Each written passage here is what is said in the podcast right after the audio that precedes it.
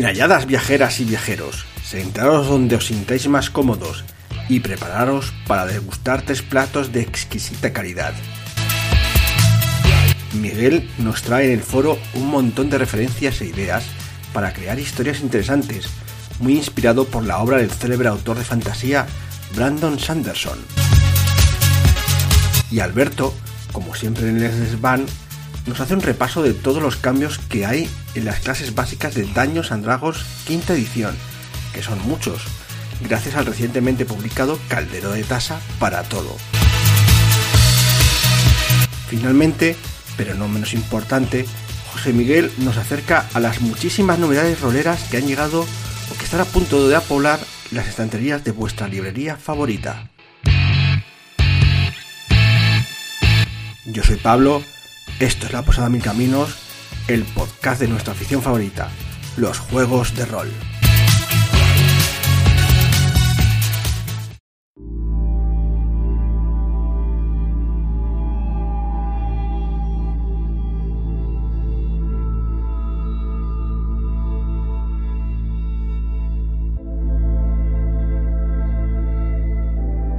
Hola a todos oyentes, estamos aquí en la Posada Mil Caminos, en un nuevo, una nueva sección, o bueno, deberíamos decir que hemos recuperado la sección de debates, que ahora la hemos llamado el foro.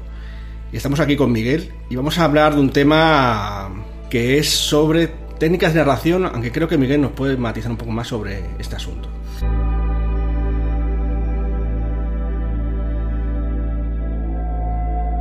Muy buenas, ¿qué tal? ¿Cómo estáis? Pues nada, eh, encantado de inaugurar la sección, un poco Sí. a ver cómo queda y De, de reinaugurar casi. de reinaugurar y a ver lo que hemos traído hoy, cómo lo, cómo lo presentamos.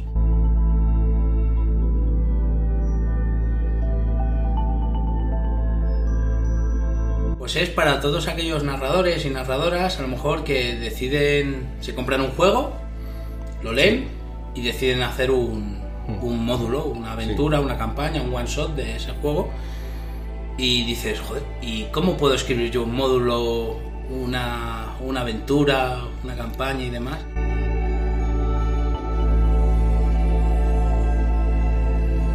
Entonces la idea es, eh, nada, de manera muy sencillita, traer una serie de, de recursos, de libros, eh, eh, páginas, listas de reproducción de YouTube para intentar a ver si dar algo a la gente que pueda tirar de ahí. De hecho, en efecto, no solamente para los que empiezan a jugar, muchos recurren a los módulos prefabricados, aventuras prefabricadas, y es verdad que hay mucha gente que lo hace y no tiene nada de malo, ¿eh? porque hay muchas aventuras claro. que están muy bien Correcto. o- y hay gente que, aunque sea buena, pues no tiene tiempo o no le apetece hacer esto. Ahí no, no vamos a discutir a nadie que, que use módulos eh, Por supuesto. prefabricados ni, ni nada. Pero bueno, pero hay gente que sí que tiene inquietud para crear las historias y tal. Yo, por ejemplo, me gusta más crear las aventuras que, que dirigir las que están hechas por, por otros Autores. otros autores. A veces también lo hago, ¿eh? y también me gusta, pero bueno, esto es como la comida. Aunque me gusta mucho el escalope, también me gustan otras cosas, ¿no? Entonces, bueno, em, creo que es un tema muy interesante. Y bueno, nos ha traído como referencias, ¿no, Miguel? En este Sí, la, la idea es eso, quería... Porque a ver, de, ¿por qué surge esto? Y te lo planteé, Pablo, de muchas veces dices, me he leído un juego que me gusta mucho y ahora como empiezo. Hay gente veterana que tiene facilidad para crear. Yo creo que es como todo que al final dices, joder, me gustaría haberme encontrado con este libro que me enseña cómo construir una trama, una ambientación, el world building ahora, que Sí. se dice mucho. Y yo creo que puede ser interesante a gente que le, que le guste el tema. A ver, esto no pretende ser una clase de literatura, No, no. ni una clase de creación narrativa, ni nada. Es de humildemente, en mi caso, de una postura de decir, joder, me apetece escribir algo, Sí. cómo empezar. Y bueno, quería compartirlo con todos los. Y que tenga un mínimo de coherencia. Claro, eso es. Pues, eh, y esto mm, va dirigido para pues, bueno, es- esa gente que, que busca eso, pero es totalmente abierto. La idea es un poco siempre que me gusta fomentar el, el comentar recursos que creo que están bien. No van a ser todos los que son ni son todos los que están, porque esto es infinito prácticamente. Ha sido una pequeña, una mini investigación que me he encontrado yo y quería compartirla en el, en el foro aquí en la posada con los oyentes y con vosotros, claro. pues si te parece empezamos un poco a darle candela a este asunto. cuéntame, ¿qué es? ¿Por dónde, por dónde empezamos? Pues a ver, eh, estaba hace poco leyendo una, una- un módulo, pues un, un- un libro de rol, sobre todo ahora más que son los, por ejemplo, PBTAs, que realmente no, no hay nada prediseñado ni prescrito, hay una improvisación, ¿vale? Que eso lo, hablaremos en, en otro momento.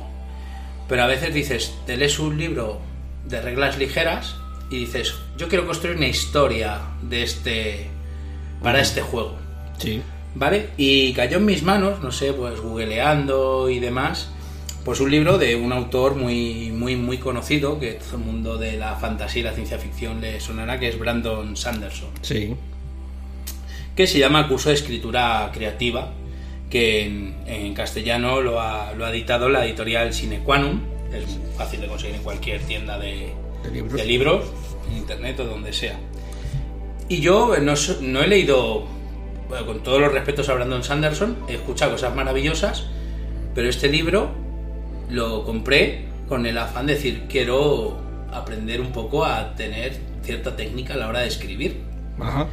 Y de repente me encuentro que es un libro que ya con la introducción te atrapa, es súper ameno, y el libro está estructurado en una serie de puntos que ahora te comento un poco por encima, tampoco vamos a dar aquí la chapa a los oyentes.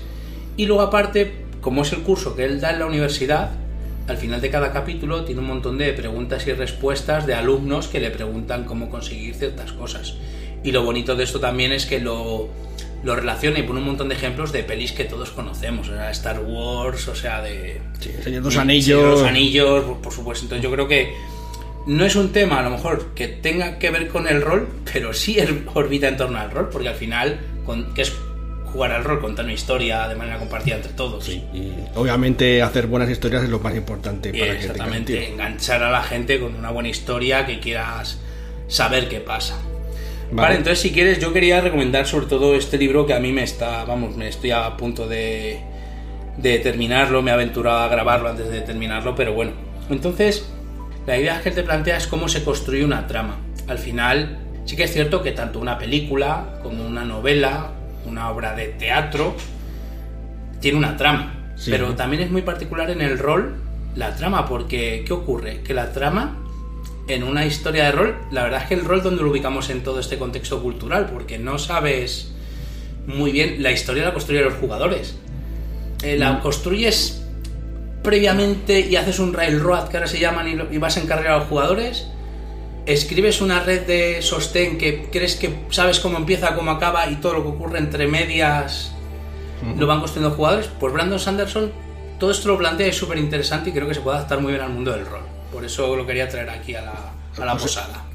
Curiosamente, un libro, me está diciendo que un libro de, de- que está más orientado a la literatura eh, puede tener ayudas al concepto ese de, de hacer una red de de concep- de bueno de personajes, de localizaciones y tal, en la que los personajes pues la, la atraviesen, ¿no? Exacto. La, la idea te plantea de como digamos que cualquier, cualquier tipo de, de historia, sea novelada, rolera, dice que tiene tres ingredientes, lógicamente, una trama, una ambientación y unos personajes. Y todo el libro orbita de manera organizada a cómo se crea una trama, que es decir, de qué va algo. No sé, un ejemplo, en el Señor de dos Anillos, pues la trama, pues todas la, todos la conocemos más o menos recientemente, ¿no? él te cuenta los ingredientes para que esa trama enganche. Porque al final dices, joder, porque a mí me gusta algo aunque sea sencillo. Es que contar algo bien no es fácil. De hecho, a Puedes ver, contar historias muy sencillas de manera muy atractiva que enganchen totalmente. Y yo creo que el rol tiene mucho que ver con eso también. De hecho, eso pasa mucho a veces cuando vamos al cine, ¿no? Que dices, eh, no tiene nada original y tal, pero normalmente las películas no suelen gustar tanto por lo original que son, sino por lo bien que están contadas. Porque Exacto. Sí que es realmente difícil hacer cosas que, sobre todo cuando tienes cierta edad y te has visto todas las historias que te puedes imaginar, que te sorprendan. Pero que te la cuenten bien, no todo el mundo lo hace bien. Claro, y engancho con el segundo punto que dice que, que aparte de una trama que, que- que esté bien construida, él, él pone muchos ejemplos, por ejemplo, te habla de por qué no se enganchan tanto las historias de robos. Películas como Seas Eleven o Italian Job, De asesinatos no sé. Atraco Perfecto de Kubrick, la primera que es una maravilla. Al, final siempre hay algo que invita al lector o al jugador a querer descubrir qué va, qué va a ocurrir. Y claro, todo eso, que a, los que no escribimos, ni mucho menos, y vamos a ser humildes, no pretendemos enseñar a ser escritor ni escritor a nadie, tiene sus recursos y sus técnicas, y eso es súper interesante también, ¿sabes? De, Para trabajarlo. Y en el libro este de Sanderson te, te pone ejemplos de cómo construir esas tramas que hacen que los personajes puedan brillar también te enseña a construir personajes con, con fondo. O sea, y él lo habla de que lo que hace, eh, lo que enriquece a un personaje es el conflicto tanto interno como con el contexto en el que se, el que se mueve.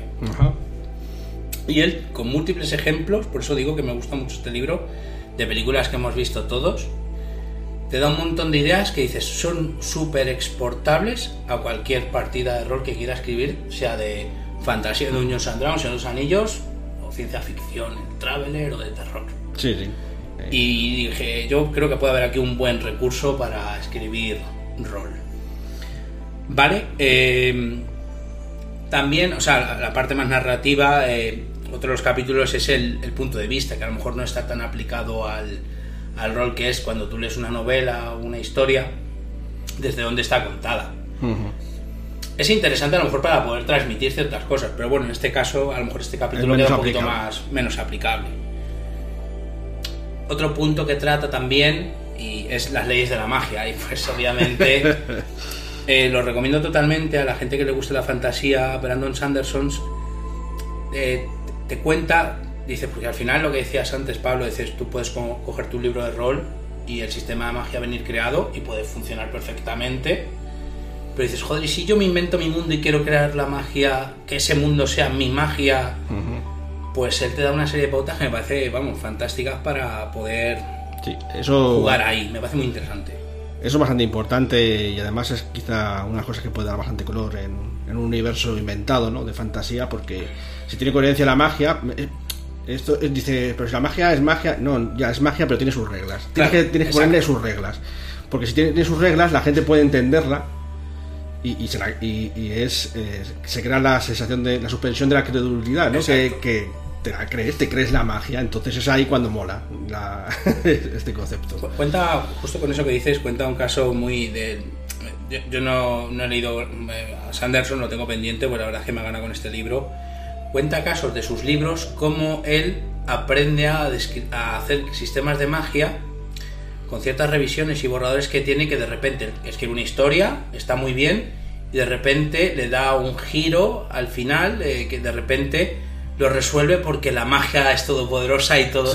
Y, los, los lectores se quedan un poco como diciendo... Dice, hay ahí un regusto que no gusta. Sí, el Deus Ex Machina. Un Deus Ex Machina que la magia te permite solucionar cualquier tipo de cosa de repente con el recurso del Deus Ex Machina, que es de repente, da igual de lo fastidiados que estén los, los personajes que va a ocurrir algo que la magia va a solventar. Dice que eso tiene fácil solución. Si tu magia tiene una serie de reglas, pues, y se las explicas a los lectores, a los jugadores, hace que entre mejor y tiene cierta lógica dentro de lo que la lógica que puede tener la magia en un mundo, ¿vale? Pero tiene sus reglas. No, no, en su, mundo tiene sus reglas y ya está. Es, como, es, es, esa ciencia, ¿no? Por decir de una manera. Es una una, su física, ¿no? Por decir una manera. Lo decía eh, Arthur C. Clarke, que cualquier sistema de ciencia lo suficiente avanzado es muy difícil de diferenciarlo de la magia o algo así, con mis palabras. Pues esos capítulos de Sanderson, a toda la gente que le guste jugar Dungeons, por ejemplo, eh, Mago, eh, la selección o la... Las mágica... Claro que es súper interesante valorar ahí esos capítulos de, la magia. Muy bien. Luego, siguiendo avanzando un poquito, por no yo recomiendo leer el libro, ¿eh? Vamos, es un poco pinceladas. Trabaja el tema de cómo crear un mundo. ¿no? El miedo a la hoja en blanco. Y dices, joder, yo tengo, tengo ideas. Pues bueno, ¿cómo, cómo dar eh, eh, color a ese mundo? Pues no es trivial tampoco. ¿no? No sé, tú como más máster experimentado te habrás encontrado con cosas... ¿Cómo, se hace eso? Yo diría que es eh, un asunto más que complejo, vasto, en, el sentido de que es muy grande. Entonces, quizá lo mejor es empezar por algo pequeño. Eso es. Alguna idea conceptualmente y luego la vas desarrollando desde ahí, aunque digamos tengas unas bases, unos pilares. Diciendo, pues mi mundo, pues yo qué sé, como pasa en cierto mundo muy conocido, en invierno solamente llega cada 50 años o algo así, ¿no? No me suena. no te suena. Pero ya ahí tienes unos pilares. Seguramente eh, George Martin pues empezó por ahí diciendo, pues mi mundo el invierno llega cada 50 años y hay siete reinos y están peleados entre ellos más o menos y tal, pero a lo mejor empezó por Invernalia y, ya está, ¿no? Sí, en, el, en el rol, y lo comenta Sanderson también, que al final, como creadores o creadoras, tú puedes tener un mundo ideado y la cuestión es que puede funcionar muy bien en tu cabeza. La cuestión es cómo se lo transmites a los jugadores o jugadoras para que sea atractivo ese mundo. Y dices, y, evitar una cosa que él llama que es el volcado de información, que es de repente soltarles un, El- un porrón de, de- de descripciones a lo Tolkien, ¿no? De, que es como... Entonces se plantea que dice que sean los jugadores, que yo creo que está muy hilado en el rol, que sean los jugadores con sus preguntas y su interacción los que vayan descubriendo ese mundo que tú has pensado, como tú has dicho, con pinceladas Ujú. sencillitas yendo de menos a más. Sí. Y él te plantea una serie de, de- de ejemplos que me parecen interesantes para de cara a partidas de, de rol. Sí, es lo, lo más sensato, supongo, por una cuestión hasta logística, ¿no?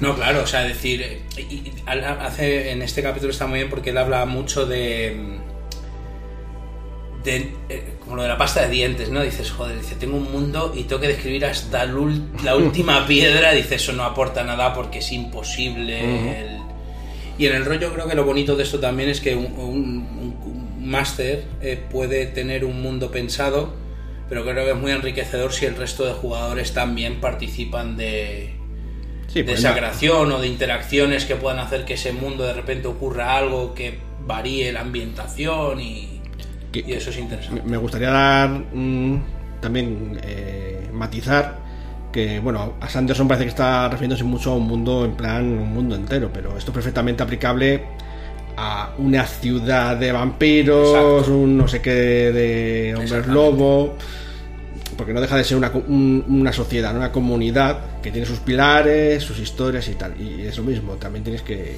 Totalmente, o sea, el world building no es, o sea, el mundo es, digamos, el- es el contexto en el cual tus personajes, los de la partida o en una novela, o- se van a desenvolver y interactúan con ese mundo. Entonces, cuanto más real el mundo, o sea, más creíble, o no creíble en el sentido de sino que más plausible, ¿no? Dices, joder, es que están interactuando con el mundo y los jugadores lo están viviendo. Y este mundo que he creado es diferente a otro que he hecho, porque tiene otras reglas, otros, otros lugares, otros personajes no jugadores, Sí. y eso pues es muy enriquecedor, claro. Y también quería mm, matizar otro asunto que has comentado tú de que los jugadores a- ayuden a crear el mundo y tal. Me parece bien en general, aunque como digo con matizaciones, porque como tú has dicho al principio, eh, muchos jugadores o lectores, ¿no? Lo que más disfrutan cuando disfrutan de una novela policíaca es descubrir eh, quién ha hecho el crimen, ¿no? O- o- Claro. Y todo lo del mundo. Entonces, si ya a los jugadores le estás diciendo, no, di tú quién ha hecho el mal, entre comillas, no, ya sé que no quieres exagerarlo tanto, pero le quitas un poco de, de misterio, por decirlo de una manera. Y el misterio, pues es atractivo, ¿no? Sí, claro, lógicamente. Lo que pasa cuando digo de que los jugadores sean colaborativos, es lo que digo que te la dejen votando. Por ejemplo, tú has creado una parte del mundo, has pensado en una serie de PNJs, de tramas y subtramas, y a lo mejor hay jugadores o jugadoras que de repente eh, se les ocurre algo que para su personaje es lo de, eh, lo de que al máster le digas, me gustaría tal, y le dices, sí, vale, y luego lo que digo de colaborativamente es que el máster recoja eso que se le ocurrió al jugador y se lo sirva más adelante en otra parte de la aventura, del módulo, para que el jugador diga, anda, esto lo he creado yo, pero no sé qué va a pasar con esto que he creado yo. O sea, Eh. si hay un matiz de misterio, no todas las aventuras o módulos se prestan a, A la colaboración compartida, pero sí me parece interesante el, Vale, vale. el- el jugar esa carta. Vale, ¿alguna cosilla más que añadir respecto Pues un poco para no cansar a los oyentes, la verdad es que vamos un poco describiendo el libro. Trabaja luego después del world building la creación de personaje y ahí me parece un capítulo súper interesante. Pues bueno, es un.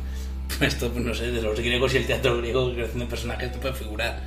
Sí, Como pautas y reglas para que los jugadores hagan personajes con profundidad. y cómo tiene un, un personaje de profundidad, pues cuando existe el conflicto, ¿no? El, digamos, el, el que mueve a tu personaje de alguna manera y que lo limita. Entonces, Yo, yo leí hace en un manual de rol, creo, no me acuerdo en cuál, que decía una cosa como a tus jugadores lo que les gusta es que les putéis.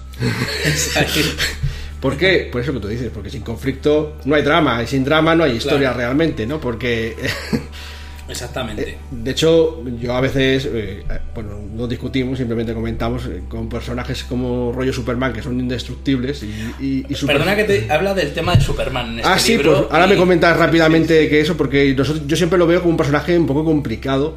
Porque claro, es un personaje que es indestructible, que es moralmente superior. Es moralmente superior porque se lo puede permitir. Porque dice, no, es que ahí están los malos. Bueno, pues es que le da igual, porque le da un guantazo y ya está.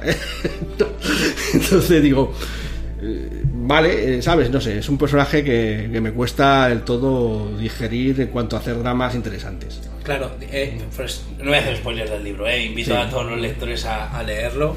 Y, pero habla precisamente del tema de, de Superman como un ejemplo de cómo generar a veces conflicto con personajes de, de- de la idiosincrasia de Superman.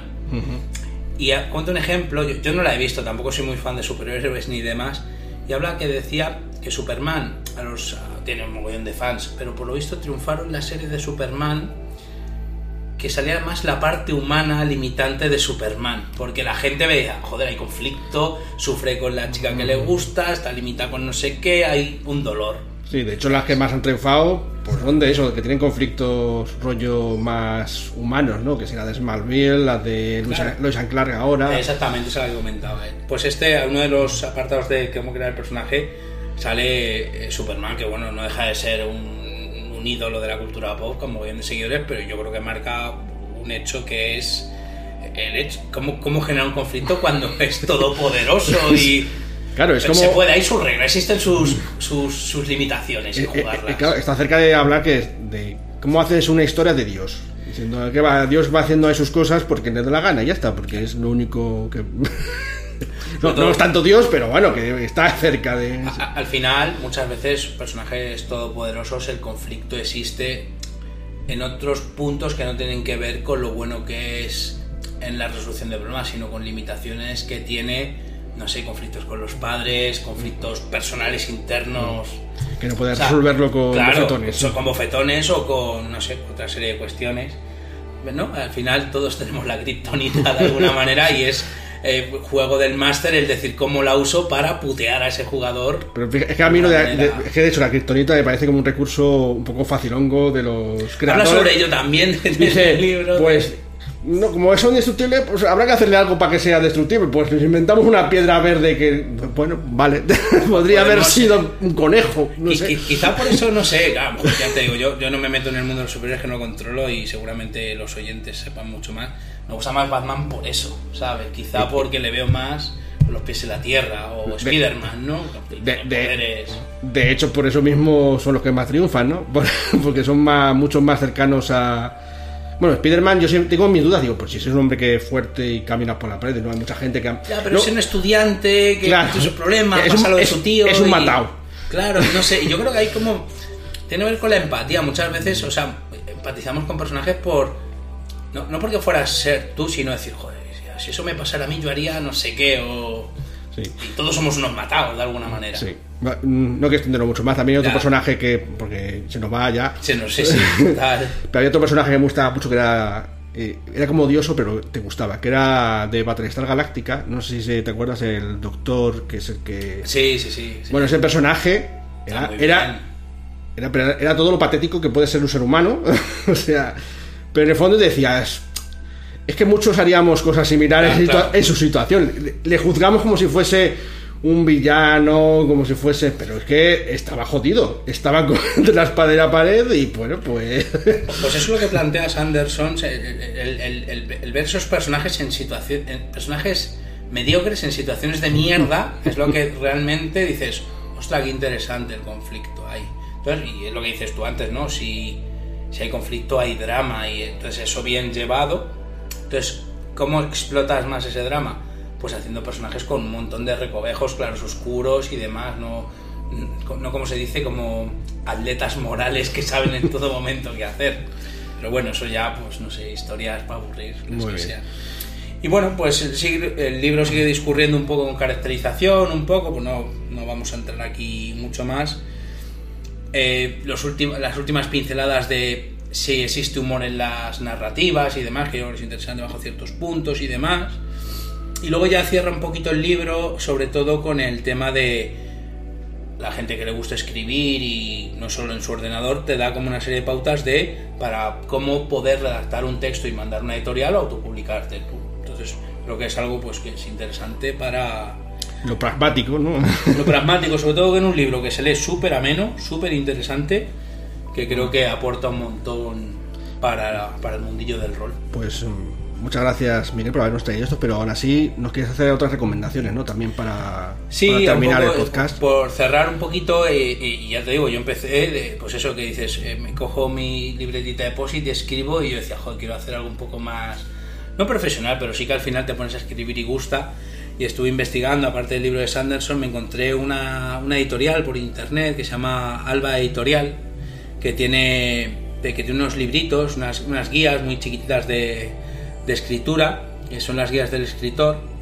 Y nada, quería comentarles a los oyentes algunas que me llamaron la, la atención un poco a nivel tip. No sé si luego en la descripción de Sí, se de- puede añadir para- Intentaremos poner todos estos, tanto de Brand- Por eso, Brandon por- Sanderson como todos los que me pases de... sobre todo por eso un poquito comentar eso que son pequeñas guías de escritura de cómo ambientar un cuento o una novela para muchas veces en, en el rol sobre todo emoción color y progreso es interesante para que no sea todo gris y parco y aburrido. Mola dar echar sal y pimienta a las aventuras y creo que estas guías lo consiguen mucho ya con, con cosas muy puntuales vale y quería recomendarlas también Vale, tenemos ahí una... Esa tenemos por ahí, otra... Otra que es como narrar una historia. Te cuentan una serie de, de- de- de puntos, digamos, que hace que una persona a la hora de narrar eh, una historia sea interesante. Creo que esto para directores y directoras es súper interesante porque, joder, no es lo mismo escuchar a una persona con un monotono que una persona que te está contando una historia enfatizando, utilizando recursos estilísticos que te haga que haga ser atractiva la historia. Eso es importante, de todos modos, quizá, eso se daría para otro podcast, quizá podríamos hablar sobre interpretación, que también es muy importante. Total. Eso no, no está tanto en los libros, obviamente, pero Claro. para el rol sí que es muy importante también. Pero bueno, da para otro podcast esa historia. Totalmente, quizá otro otro foro. Otro foro. Vale, únicamente es eso. Luego, antes hablábamos de, conflicto, ¿no? Hablando del tema de Superman, otra de las guías que trae esta gente, la guía de escritores, es cómo diseñar el conflicto narrativo. Es muy interesante para por qué hace que una historia me enganche tanto y es porque se está desarrollando de manera interesante un conflicto y nos interesa ver cómo se resuelve y qué qué daños colaterales tiene o qué efectos tiene. Pues esta, esta guía de cómo diseñar el conflicto narrativo me parece muy, muy interesante también. Vale. Luego, esto te lo preguntaba a ti antes, Pablo, ¿no? El miedo a la hoja en blanco, ¿no? El decir, me he leído un módulo de vampiro, de mago, de dungeons y quiero crear algo, te sientas en el ordenador Y y de... dices, ¿y ahora qué? Ah, ¿qué? Bueno, esta gente eh, propone una, una guía que se llama Los secretos de la creatividad también, que bueno, que esto ya te digo, es una minúscula parte de un mundo extensísimo que puede haber de 50 millones de guías y creo que los secretos de la creatividad son... Cada maestrillo tiene su librillo. Es complicado. Esto también daría para otro foro. Que yo me día. apunto porque sí que me gustaría tratar el tema de la creatividad, me parece, me parece interesante. me lo han preguntado varias veces. Eh, intentaré algún día sintetizar lo que yo, como yo saco Me las parece cosas. interesante. Luego otro que creo que sí que es fundamental, sobre todo para, más para narradores, de, más que jugadores, quizás las estrategias del narrador, ¿no? El- de lo que hablábamos antes, relacionado con la que comentábamos antes, el... Pues eso, el cómo contar una buena historia, ¿no? Hemos visto todos el típico cuentacuentos que están todos los niños pendientes de... ¿Vale? Pues me parece también bastante interesante. Otra que es el tiempo en la narración. Bueno, esto quizá a lo mejor es más técnica y más basada en narrativa escrita, que es que algo sea ameno de alguna manera. Quizá en el rol es diferente porque el tempo lo marcan los jugadores y el máster y demás. Sí. Pero bueno, puede. De todo se puede aprender, Sí, sí. creo, sacar cosas interesantes. Y estas serían las, las guías un poco de Alba Editorial, que a ver si las podemos poner en el...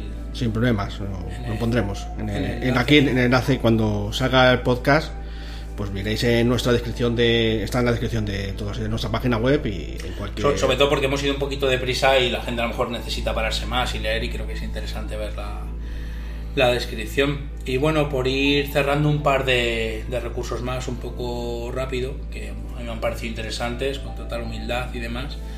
Por un lado de la editorial Capitán Swing, también que es una editorial, bueno, que eh, no, es de rol, no es de es de ensayo. Hace poco han sacado un libro que también se lo recomiendo a todo el mundo que se llama La ciencia de contar historias, ¿no? Eh, de Will Storr, y comentan que no que es el libro que deberías comprarte si vas a escribir una novela, un cuento y demás, porque el punto que tiene que tiene esta, este ensayo es por qué de repente algunas historias gustan más que otras, es decir, que hay a nivel cerebral, eh, lo, lo cuenta muy ameno, que no, no, suene- que no quiero que suene pedante, Sí. ni es decir, por qué de repente nos enganchan ciertas cosas y no otras, ¿no? Y muchas agencias de publicidad, de narrativa y demás, eso lo saben y saben explotarlo de cara a contar historias, hacer guiones de series y demás. Hace un libro interesantísimo también este. Es un asunto antropológico, ¿no? Y también. La pregunta es a veces: eh, eh, ¿es por la sociedad que nos ha hecho. que nos guste más unas cosas que otras? ¿Nos gusta más el dulce porque comemos más dulce? Claro. No, no sabemos. Pero vamos, eh, es evidente que hay historias, ¿no? El de la película de Seven, ¿no? Ese final y demás, es como dices, nos gusta que nos sorprenda, o sea, que el guionista nos retuerza y que luego de alguna manera haya algún tipo de, de catarsis que, que, que haya dicho, "Jo, ha merecido la pena pasar por todo este Es, tinglado es para curioso, ese final. es curioso que a veces que lo contrario también ocurre. Puedes ver una gran novela o película y el final sea malo Correcto. y haga que todo lo anterior no valga nada. Y ha pasado muchas y dices tú, si lo piensas racionalmente no tiene sentido. O sea, si todo el resto anterior Ha era, estado era- bien. era o sea, bueno, era bueno. Que lo último haga que todo lo demás se olvide es como muy triste, ¿no? Y al contrario, si haces el final bien, todo lo demás puede estar regular Claro. y la gente te va a recordar como si fuese eso. Por, por supuesto, todas estas recomendaciones, o sea, no, no, no significan nada de... O sea, jugar al rol es una cosa muy diferente, todas estas cuestiones teóricas y demás, pero creo que hay gente que le- por incitar a la lectura también o descubrir cosas que me apetecía recomendarlo, me parece interesante de cara a... son a fin de cuentas son historias y también obviamente más o menos las historias que me gustan no exactamente pero sí se parecen mucho a lo que nos gusta Sí. la literatura Si, te fijas, todo viene de la antigua Grecia, el- el- el- la senda del héroe, el camino que Sí. hace que salga de un sitio y cambia el personaje y nada vuelve a ser como antes, que es Star Wars, que es Luke Skywalker, es... sí, era la típica historia de siempre de- Claro, por eso digo, entonces la típica, ¿por qué todo es siempre la misma historia de siempre, barnizada, contada, con capas de diferentes cosas, pero hay algunas que dices, joder, esto qué interesante. Y te están contando una cosa que has visto ya mil veces mil veces, ¿sabes? Pero bien contado, pues hace, lo hace muy atractivo. Pero sin entrar en la teoría del monomito de Campbell y todas estas historias, pero vamos, ya para, para los teóricos. y para terminar Y para terminar, pues quería comentar eh, una lista de reproducción de un canal de YouTube de alguien que creo que para mí aporta mucho a la comunidad, que es Michel González, que tiene un canal de rol fantástico. Invito a toda la gente que no lo conozca a ver todo lo que tiene.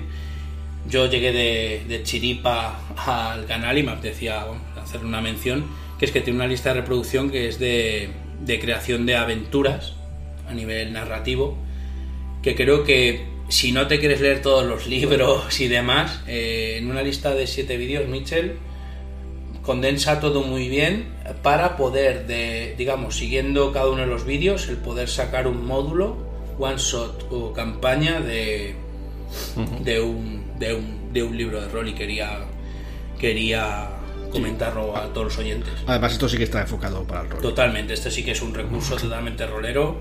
Es una persona, me parece, súper didáctica, creo que aporta un montón a la comunidad y que merece reconocimiento, al menos de mi parte, bueno. para porque me parece una maravilla estos siete vídeos que tiene. Hace un ejemplo con una partida de Vampiro Quinta, creo, y me parece muy chulo. guay. Pues nada nos apuntamos aquí a Michel González también si eso apuntaremos en la descripción de, de este podcast su- un enlace a su, a su canal y bueno, pues muy interesante el tema que nos has contado. Nos ha hecho al final un poco largo de Sí, esta sí. historia, Pero bueno, espero que. Pero no gente- haber sido pedante ni, ni haber la chapa. no. Ya, Pero- ya nos lo contará la gente, ahí nos escribirá a qué le ha parecido. Muy bien. De hecho, yo creo que da para extenderlo. Y bueno, Sí, si, sí. si- si os interesa muchísimo, pues nos lo comentáis y demás. Nosotros modos seguiremos haciendo cosas similares. Por ejemplo, esto de la interpretación o de la creatividad y tal, seguramente lo volvamos a abordar más adelante. Sobre todo que con el tema que es si la gente conoce otros recursos, que nos los comenten y demás, que es súper interesante Sí. intercambiar información y, Eh. y compartir entre todos y todas. Estamos lejos de saberlo todo, así que... Evidentemente, pues, vamos. Bueno, pues nada, pues un placer tenerte aquí, Miguel, en el foro por primera vez. Seguro que repetirás. en Repetiré si me invitáis. Sí, muy bien.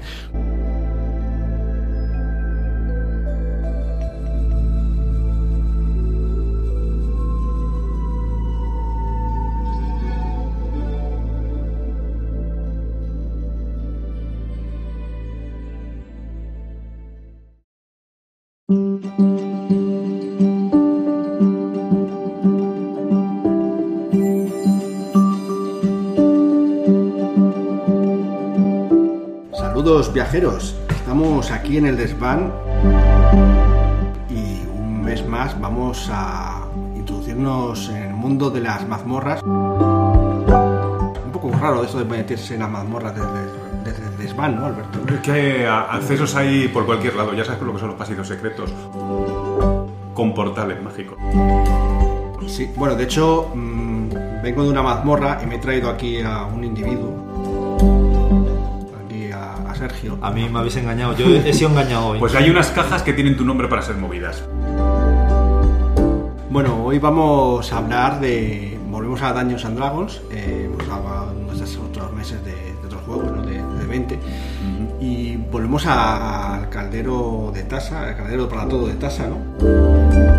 Que, Sí. que a lo mejor cuando escuchéis este podcast ya ha salido en castellano, pero cuando estamos aquí grabándonos aún no ha salido. Y. La última fecha que tengo yo registrada aquí que lo lancen será el 12 de julio. de 2022. En todo caso, la palabra que hay en el libro este de, del Caldero de Tasa para Todo es eh, muy...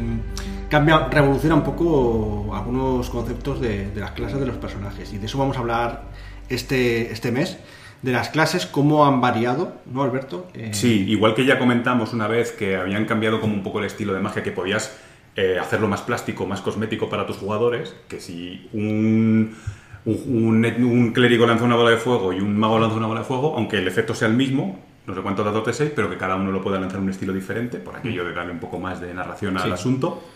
Pues aquí lo que también han hecho ha sido meter eh, lo que llaman ellos optional class features, que cogen a cada una de las clases y le meten unas cosas que son opcionales, el máster te lo tiene que, o el- la mesa en acuerdo, te tiene que dejar hacerlo, y a cada clase le han hecho unos pequeños cambios, para que, pues bueno, en algunos eh, pues yo creo que han sido un poco como mejoras que han hecho porque ellos pensaban que estaban más cojos, o simplemente para darle un poco más de color a los personajes. De variedad, ¿no? Sí. Variedad. Bueno, pues si te parece, como esto va a ser largo, vamos a empezar ya. Venga. Y lo hacemos por orden alfabético. ¿Cuál, ¿Por dónde empezamos? Pues vamos a empezar por el bárbaro. Entonces, el bárbaro, ¿qué nos encontramos? Que eh, a nivel 3 le, dan una cosa que se llama eh, Primal Knowledge. Esto significa que en los niveles 3 y 10 le van a dar una habilidad de su lista que puede coger. Lo cual está guay porque al final pues, son personajes estos que dices, "Sí, son muy marciales, pero luego se quedan cortos de habilidades y aquí por lo menos pues ya pues tienes un poquito más.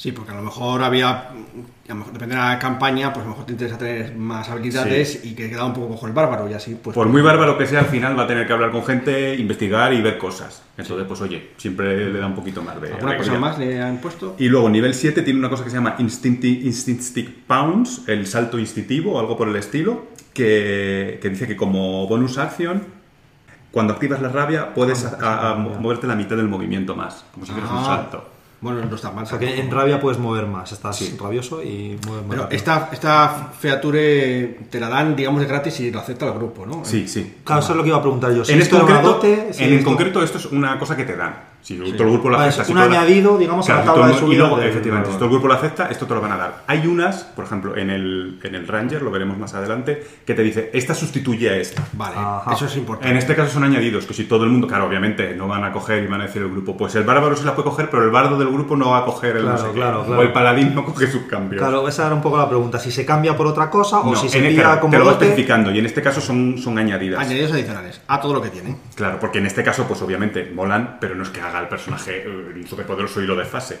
Sí. Bueno, pues eso. ¿Y alguna cosa más del bárbaro entonces? El bárbaro se queda con esto. Ya lo siguiente que viene son sus nuevos caminos. Vale. Sus Bueno, nuevas sendas. son cambios menores, yo creo, pero tampoco el bárbaro necesita mucho más. Supongo. No, está bastante redondo, pero es interesante. Vale. ¿Cuál es el siguiente? El siguiente tenemos al bardo. Que ese te gusta a ti, Alberto. A mí me gustan los bardos. Entonces, en este caso, lo primero que le hacen, como a casi todos los mágicos, es hechizos adicionales. Han revisado las listas y han añadido hechizos. Luego, al segundo nivel, Magical Inspiration. Pues esto ya lo hemos hablado entre nosotros alguna vez. eh, cuando a un personaje está inspirado, podía utilizar el dado de inspiración que le daba el bardo en una habilidad o en cierto tipo de tiradas. Ahora con esto dice que cuando el personaje que está inspirado lanza un hechizo que hace daño o un hechizo que cura, puede añadir también ese dado.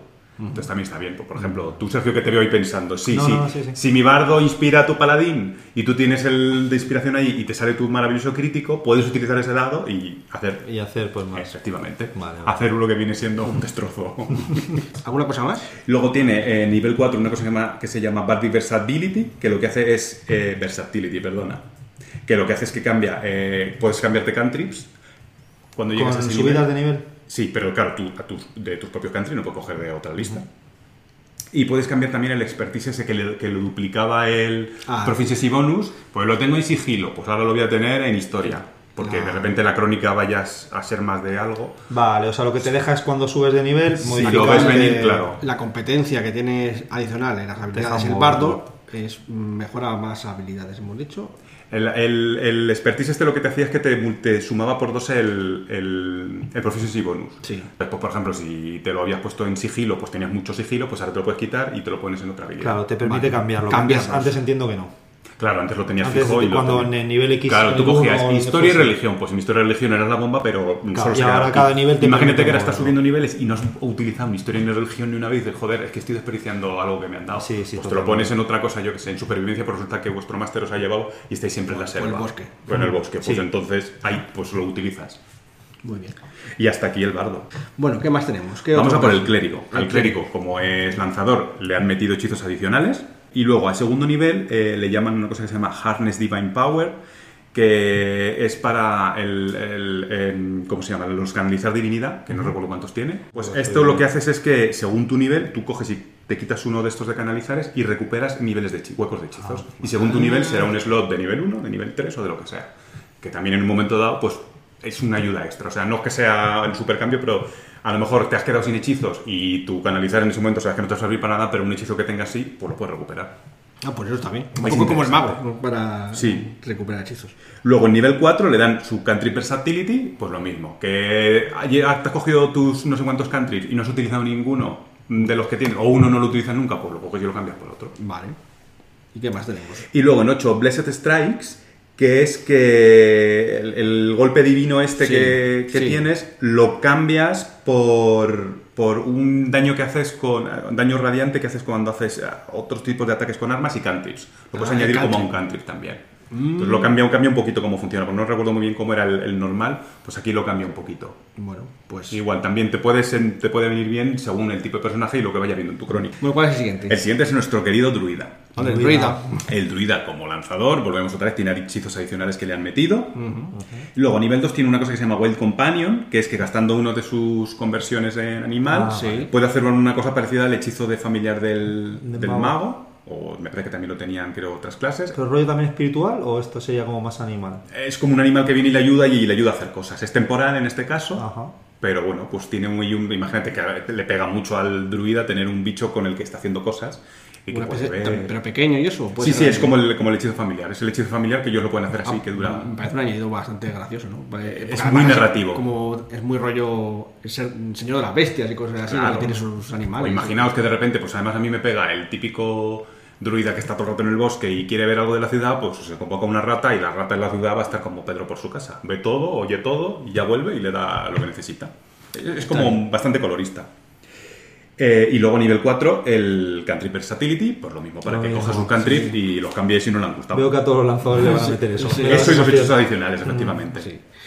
Y ya está, el druida es esto. El druida finiquitado. ¿Cuál es el siguiente? El siguiente es el guerrero, que gusta a todo el mundo. Sí, el guerrero es. Al guerrero le han dado en primer nivel, han añadido más estilos de lucha, que es lo que le da color, Y. mm, Sí, pues solo me tenía tres o cuatro, creo. No, tenía, tenía alguno más, ahí no me acuerdo cuántos eran, pero había, o a lo mejor que, como estoy mirando siempre las listas de los totales, a lo mejor en el básico sí que venían solo tres o cuatro, y luego iban añadiendo con suplementos. El caso es que le han añadido en el Tasha un par más, que están interesantes. A mí me llamó, antes lo hemos estado comentando, me ha llamado la atención uno de para lucha cuerpo a cuerpo interesante, que al final dice, joder, un guerrero también me apetece que dé puñetazos y tal, y Pues no no había. haciendo, claro, y, y aquí ya hay uno que viene que es decente. Y luego en el nivel 4 tienes el Martial Versatility, Vaya, que ¿qué aquí no será? vas- claro, no vas a cambiar tus countries porque no tienes, pero cambias el estilo de lucha y las maniobras si tuvieras maniobras de combate, como tiene el... eh, Sí, no, no está mal lo de poder cambiar el No. estilo de lucha, porque sí que es verdad que a lo mejor luego, sobre todo si es una campaña como la que estamos jugando nosotros de Strat, que no sabemos qué armas vamos a tener y tal, y dices, tú, yo que quiero ir con un espadón y no sé qué, y al final solamente encuentras espadas largas y escudos. Y dices, bueno, pues voy a ponerme aquí. Justo, eso es. o imagínate que en una crónica tú te pusiste la de defensa para tener CA, de repente te has encontrado la super armadura y dices, es que para ese más uno prefiero en vez de utilizarlo en un estilo de combate, pues tener el de Vale, dos sí, armas o algo otra cosa así. ¿Algo más para el guerrero? El guerrero ya se acaba aquí. Vale. También es un personaje que estaba bastante Tampoco le hacía falta mucho.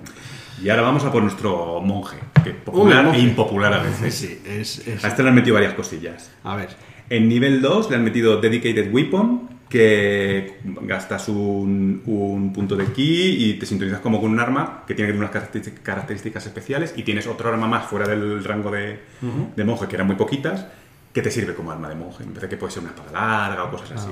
¿qué más? Luego, nivel 3, eh, el Key Fueled Attack, que es que gastas un ki y haces un ataque extra. Este me lo tengo que leer más en profundidad porque no me queda claro. ¿Esto porque no antes tenía hacían el, ya? el flurry, claro, el, el este, entonces no sé exactamente en este punto cómo, cómo lo añades. Porque como esto es normal, yo no sé si el, lo otro es de alguna de las clases en concreto o algo por el estilo, de los monasterios. Ah, vale, de los caminos que tiene, vale, vale. Claro, puede ser una cosa así. Luego a nivel 4 te dan un Quickened Healing, que te gastas dos puntos de ki y recuperas vida, Recupera vida. que también le viene bien. Y en el nivel 5 tienen una cosa que se llama Focus Aim, que a mí me gusta mucho, y es que gastas de 1 a 3 puntos de ki y sumas a- por cada punto que hayas, a- eh, que hayas usado, le sumas al ataque 2.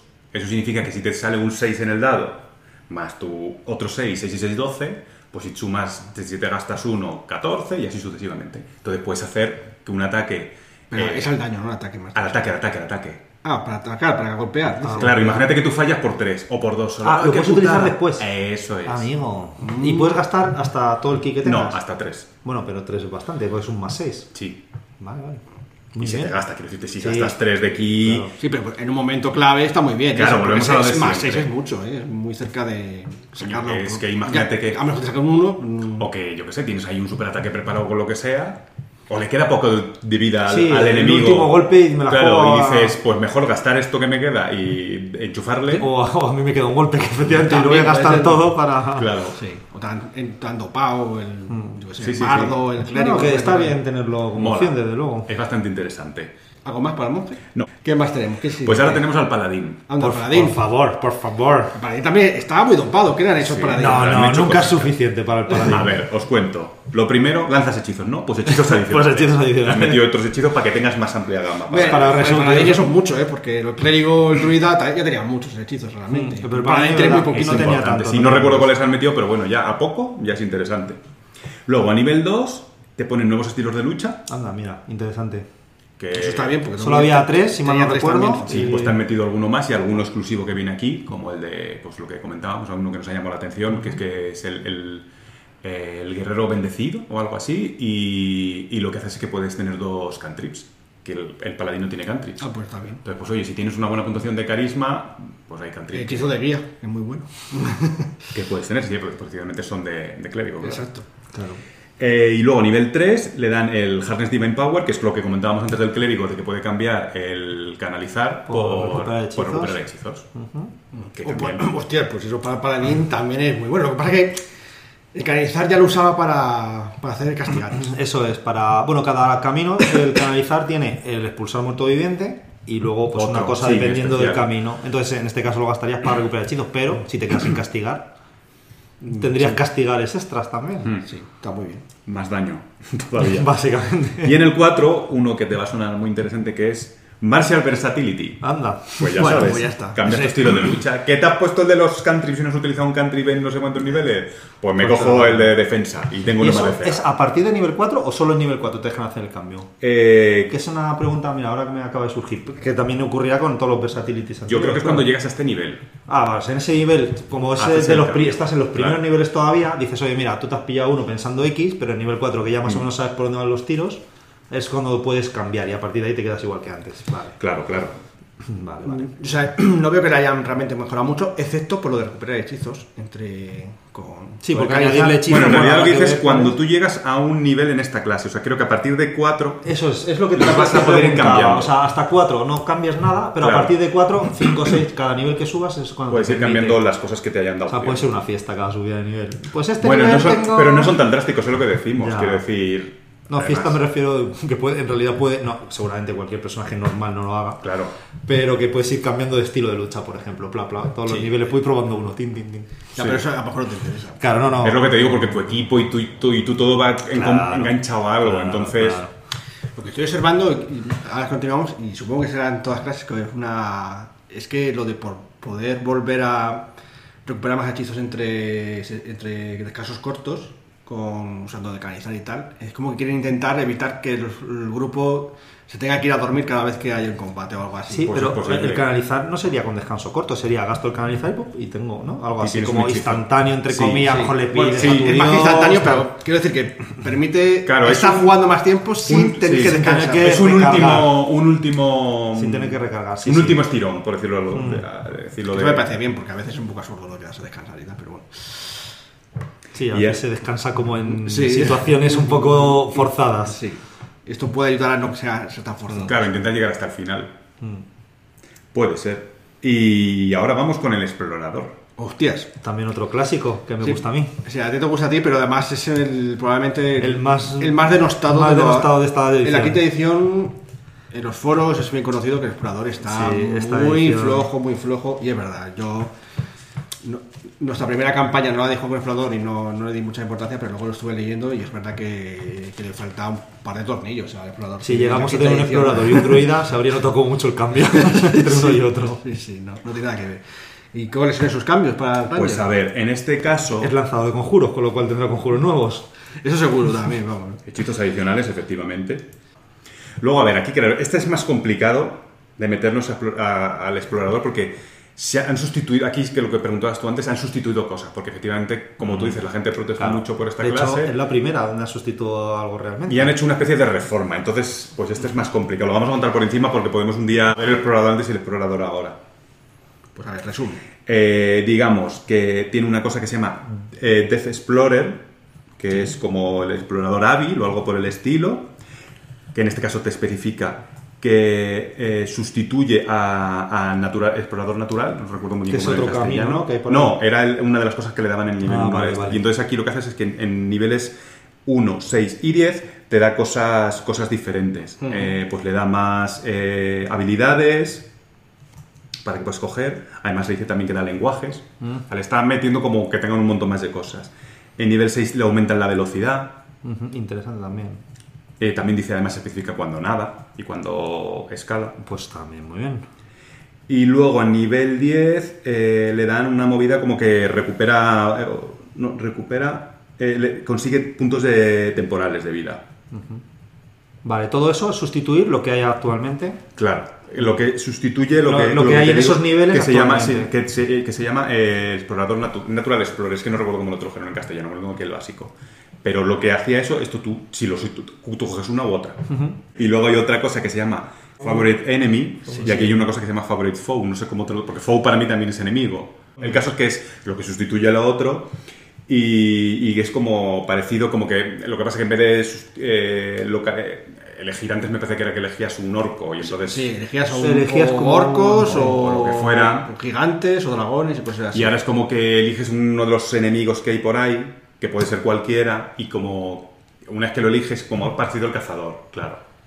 En ese Y estilo. puedes hacerlo cada vez que en, ese- en- durante la partida. Claro. Ah, es que la cosa cambia bastante. Porque claro, antes era muy circunstancial. Eso es el problema del, del explorador, uno de ellos. Que es que tenía energía al principio de O sea, la un de orco y una crónica donde no hay ni un orco, pues ya está. Y ya, pues ya está, pues ya puedes retirarte. claro, claro, claro. Y No, tienes esto como que está- golpear, viene aquí como un rito como lo haces y le vas haciendo más daño, más no sé qué, más cosas de esas. Y va aumentando con el nivel. Digamos que es la parte Sí, que han es, mejorado. es enemigo predilecto, pero. Eso es mejorado. Y luego, pues ya siguiendo, le han añadido más cosillas. Bueno, lo que os decía, lo de más hechizos. Le han metido también eh, hechizos de eh, estilos de combate nuevos. Ah, guay. También, sí. Bueno, Para que tenga algo más. Recordemos que tenía lo habitual era lo del arco Dos- y lo de la doble. Dos armas, de efectivamente.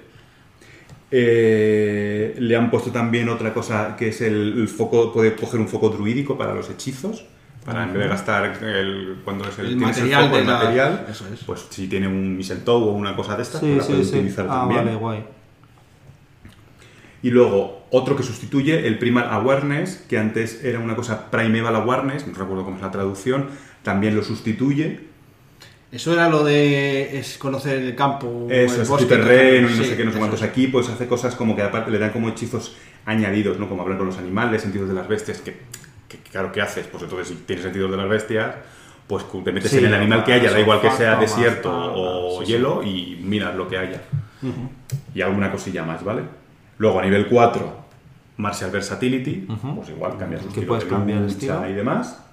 Luego, eh, a nivel 10, eh, Natural Veil, que esto eh, sustituye a ocultarse a plena vista, que antes lo hacían como en la naturaleza y no sé qué. No sé muy bien cómo funcionaba antes. El sistema ahora Se pareció es como una mutación y te haces casi invisible. Literalmente, si tal, O desapareces. sea, es que o sea, claro, sustituyes uno por otro. Es como. La sensación que me da es como mejoras todo el rato lo que había antes, Claro. ¿no? Es como. Antes la gente no estaba contenta con, esto, con lo que había y lo han ido mejorando. Claro, claro. O sea, en este caso no es que puedas elegir uno u otro como pasa en otras clases o tal. Aquí es que casi dices, no, no, me voy a por esto. Han hecho una revisión de la clase. Sí, Digamos que sí, esto, esto es antes os revisión. estaba diciendo o cosas opcionales y aquí es una revisión de la clase, que es opcional, pero han revisado la clase completa, vamos, ya lo habéis sí. visto. Que si me das la opción me cojo esta.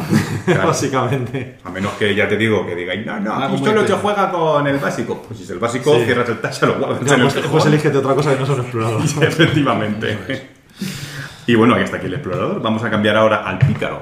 Pícaro. Es también una clase popular. Ah, Solo le han, dado un, un- le han- han hecho un cambio, que es un añadido también, no es un cambio, no sustituye a otra cosa, que es eh, el Steady Aim, que como bonus action, si no te mueves ni antes ni después de un ataque, tienes ventaja en un ataque. Ostras.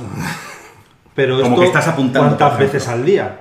Ah, no, sí, o sea, dejas Siempre que- pasar un- una acción para la siguiente tener ventaja. Sí, es ah, algo vale, así. vale, es que no, claro, digo, si no me muevo un ataque, o sea, yo a veces hago un ataque y me quedo en el mismo sitio. pero Claro, eso es- muchas veces lo hace. es- Pues aquí es, es como. mm, Claro, dice, tú puedes utilizar esta bonus, esta bonus, este bonus, esta bonus acción, si no te has movido en ese turno.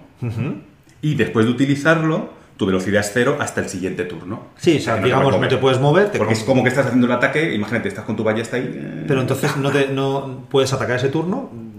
Digamos que palmo mi movimiento, movimiento. y hago un ataque con ventaja el turno siguiente. Hostia, Pedrín, a mí me parece bueno esto. en este turno. No, no, este es el mismo turno. Claro, porque Ah, el mismo turno. una bonus Ah, action. vale, vale. Pierdo mi este y Movimiento. Sacrificas el movimiento y hago un ataque con ataque. ventaja. Ojo, eh. Muy bien. Hombre, tiene su ventaja y su desventaja, porque hay que recordar que Sí, Pícaro es, muy- el- es un personaje muy móvil. Sí, Y que- que- porque no, no es muy resistente, le interesa no estar muy cerca de, de los follones. Mm. Yo Entonces, esto es lo- un sacrificio poderoso, entre Sí, comillas. Yo esto lo veo para alguien que esté apostado disparando con Claro, porque pistola, claro, no se puede combinar con el sneak attack a lo mejor, o sí. Sí, sí, claro. En realidad sí que se podría combinar, si no te han Pero- pillado, si se cumplen las reglas es para el sneak attack. Claro, Porque- es complicado, pero se podría dar, yo creo. Sí, sí. Para el sneak, sneak, sneak attack no te tienen que ver. Es que no te vean. Sí, no te- Pero claro, por ejemplo, de esto que sales por detrás, ti, ti, ti, me pongo. O que vas invisible, o por lo que Claro, sea, pero te quedas en, parado. en el momento en que te muevas, o sea, que te acerques, no vale, tiene que ser al siguiente que estás quieto. Claro, y pues ahí te es donde. imagínate que vas invisible con un sigilo brutal. Es Claro, ahí cuando, te lo tienes que preparar es, mucho. es ahí cuando tienes que perder el turno. Sí, Mm. eso es. Porque pues si vas invisible o de alguna otra manera mm, oculto, no te veas, te vas por la espalda Sí. y te quedas, llegas hasta ahí, Y te paras. Ahí no puedo atacar porque si no me pillan. O sea, tengo que dejar pasar el. Requiere mucha maniobra, pero podría Sí, ser un o sea, tienes que, plan- tienes que Sí, cocinártelo. Que efectivamente, cocinártelo. eso es Pero bueno, justo. si no te lo cocinas de todas formas, me quedo quieto y con ventaja. No está mal. Yo es lo que digo, yo me, me imagino a uno ahí apostado tipo francotirador con una ballesta. ¿eh? Sí, claro, efectivamente, a distancia. un arco corto o algo O así. sí, una cosa de esas. Efectivamente. Bueno, pues es una mejora bastante Sí, importante. sí, sí, no solo una, pero una muy buena. Sí, Además- sí, además sí. el pícaro O sea, hace se, muy- se vuelve muy puñetero el pícaro. Además el pícaro hace mucho daño ¿eh? cuando pega, que, ojo. Y bueno, pues. ¿Ya Ahora vamos a- ah, sí, sí, ya quedan poquitos. Ya vamos. Eh, el hechicero. Que es lo primero que le dan al hechicero. Más hechizos. Estamos adicionales. Yo no sé cuáles son porque real- o sea, Eh, los tengo que leer porque realmente el hechicero tenía Un bon- lo del mago. ca- casi todo, o sea, era una burrada, pero bueno, supongo que como en el Tasha has metido nuevos, a veces cuando pone, eh, si los que hayan metido en Tasha, pues los... De hecho, sí, de hecho los nuevos. O los de que venían en, el- en los otros suplementos. En Sanatar. Claro, que como aquí hablan como que parten de, entre comillas, desde el básico, pues dice, hechizos nuevos, le están metiendo los que hay en Sanatar para que quede claro que esos hechizos también pueden cogerlos. Claro. Luego, eh, han hecho nuevas eh, opciones de metamagia, para que tengan, que están bastante bien. Eso mola. Como siempre. Eso a nivel 3. A nivel 4, Sorcerus Versatility. Vaya. Cambian la metamagia y los cantrips, que también puede ser muy útil, ya sabemos. Sí, sí, sí que puede ser útil, sí. Porque el tema de la metamagia pasará un poco lo mismo, que a lo mejor piensas, te piensas Claro. una cosa y luego no Te coges el de hacer tanto. este de que coges el hechizo y cambias de acción normal a acción adicional, porque parece la bomba. Y, Y dices, luego, "Ah, es que en una acción adicional lanzo una bola de fuego y luego sigo pegando. Pero imagínate que luego al final en tu cabeza funciona muy bien y en el combate no lo usas o no sirve lo que sea. Sí, a mí me parece que estas versatility son como, vamos a probarlo, es como el periodo de garantía. un poco Sí, no, hombre, pero está muy bien. Sí, está muy bien, ¿no? Está- bastante está- interesante. Porque a veces ha pasado que... Y luego a nivel 5 le dan una cosa que se llama Magical Guidance, que se supone que como que entras en contacto un poco con, tu, con el origen de tu poder y gastando puntos de, de estos que tienen de hechicería, eh, retiras una habilidad o algo por el estilo. Te sirve para las habilidades de conocimientos. Estás tirando conocimiento de arcanos, fallas, pues a lo mejor con esto pues aciertas. Aciertas. Es interesante también, porque al final el, el hechicero, al ser como de carisma y demás, era también un personaje social y que se metía mucho a investigar y a hacer cosas así, pues es interesante que, que las habilidades fluyan, Que no sea solo arcanos y religión y unos y sino que, que pueda meter un poco mano en todo. O sea que yo creo que han ido por ese, por ese camino. Bueno, no, no la han potenciado mucho, pero está bien. Está... Está curioso. Eso es que estaba bien ya antes. Sí, tampoco tenía mucho que hacerle. ¿Qué más tenemos? Y ahora vamos al brujo, que ya estamos casi, casi rozando el final. Al brujo le han dado hechizos adicionales, como siempre. Y a nivel 3 han metido un nuevo pacto, que es el pacto del talismán. Anda. Con un objeto. Antes tenía, sí, antes tenía el talismán de la espada. eh, no, el talismán del. Era. de- joder, el talismán no. Antes era el pacto del arma, el pacto de la cadena y el pacto del. ¿Cómo era el otro? El, del, el de la cadena es el del familiar. No, el del libro era, el del tomo. Sí, no me acuerdo ahora de. El del tomo, el de la cadena y el del arma, que no recuerdo cómo se llama. Pues ahora han metido uno nuevo que es el objeto, que bueno, con el objeto haces cosillas. No me he metido en profundidad, pero básicamente pues te sirve para cosas de habilidades también. Si si lo tiene un- se lo dejas el, el objeto a un compañero y te puedes teletransportar o cambiar, cosas por el estilo. O sea, O al sea, es otro, otro, otra rama. Sí, es Otro- otra rama y es pues también muy, otro muy literario, ¿no? Que hiciste un objeto mágico que es un poco donde que tienes tu conexión con él y demás. Vale. ¿Y algo más para el brujo? Y luego en el nivel 4 eh, ¿Alguna le han dado versatility? Eldritch Versatility para que cambie sus, sus invocaciones y le han metido nuevas invocaciones también Ajá. para que tenga más donde elegir porque bueno, al final pues es un poco, es como su, su, su gracia. Y no le han puesto nada más, también el brujo yo creo que estaba equilibrado dentro de lo que era. Porque al final le pasa un poco como al hechicero, que varía mucho el origen que le cojas o el pacto con quien los hagas, eso te puede dar cosas muy diferentes. Entonces ahí ya, Yo tenía bastante. claro.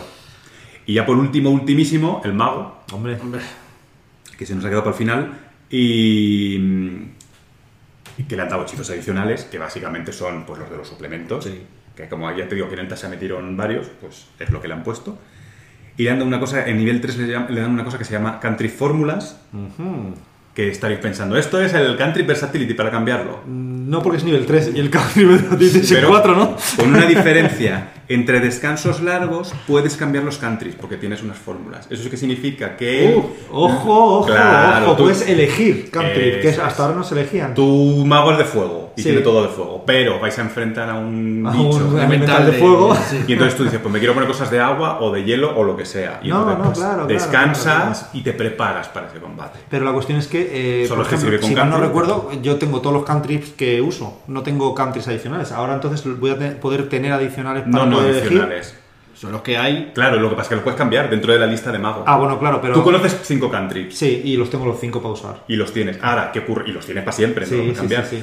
tú coges y, y en un descanso largo haces como tus fórmulas y tus cosas y al día siguiente te quitas el Vale. de llamarada y te pones el del Vale, toque vale. Sí, que no es como los hechizos que tengo en el libro escrito, Que no, los elijo, no, no, los elijo, no, no, no. el country elijo de la lista. Porque son fórmulas, Es supone que como- es magia menor, pero es como un clérigo. Sí, es, Claro. como un es más como un clérigo. Pero con el de o sea, queda bien porque el mago precisamente es lo gracioso que podía cambiar entre cosas, pero los country no podía. Los country no. Y Es que lo una- útiles que son porque se te acaban los hechizos y tú con tu country Ujú, pues Sí, sí, sí, sí. haces cosas. Ah, pues muy bien, esto a nivel 3 hemos dicho. Y ya está, es lo que le han dado al Ah, mago. ya. Sí. Vaya.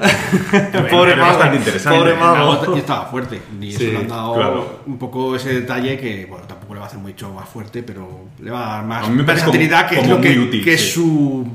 Es como las versatilidades de los otros, pero mejor.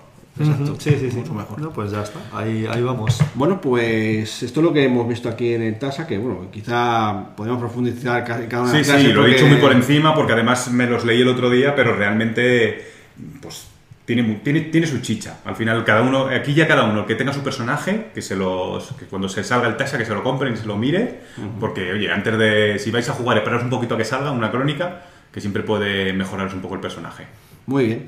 Bueno, pues nada, pues vamos a cerrar aquí las cajas en el desván y eso. Voy a devolver a este hombre a su mazmorra. No, no, Eh, primero que, que- que se coja unas cajas que hay ahí Y y luego luego, se- ya que se vaya a la trates como un mazmorra. esclavo. Me trates como un esclavo. Bueno, gente, nos vemos el próximo vez aquí en la Posada de Mil Caminos. Hasta luego. Adiós. Adiós.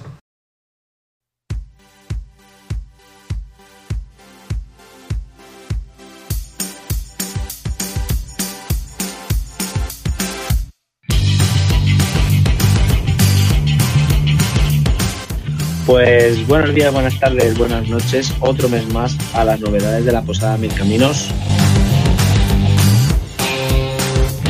Como siempre, aquí estamos eh, Pablo, el regente de la Posada, y yo, José Miguel, para contaros todo lo que ha habido este mes. Por favor, eh, yo le voy a pedir, antes de presentar a Pablo, le voy a pedir a las editoriales que dejen de jugar con mis sentimientos, porque esta sección es cada vez como una montaña rusa. Por favor, dejar de sacar todo en un mes y el siguiente mes no saquéis nada. Sí, sí. Ya está, ya me he quejado.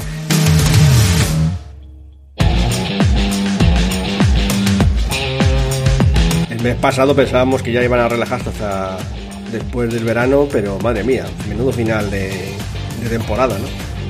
Sí, esto ha sido como efectivamente la traca final de las fiestas de los pueblos de verano, pero antes de que empiece. Bueno, pues nada, pues aparte de virus, que creo que tienes unos cuantos, ¿no, José? Pues nos han traído muchas novedades y vamos a Sí. repasarlas poco a poquito a poquito. Así que bueno.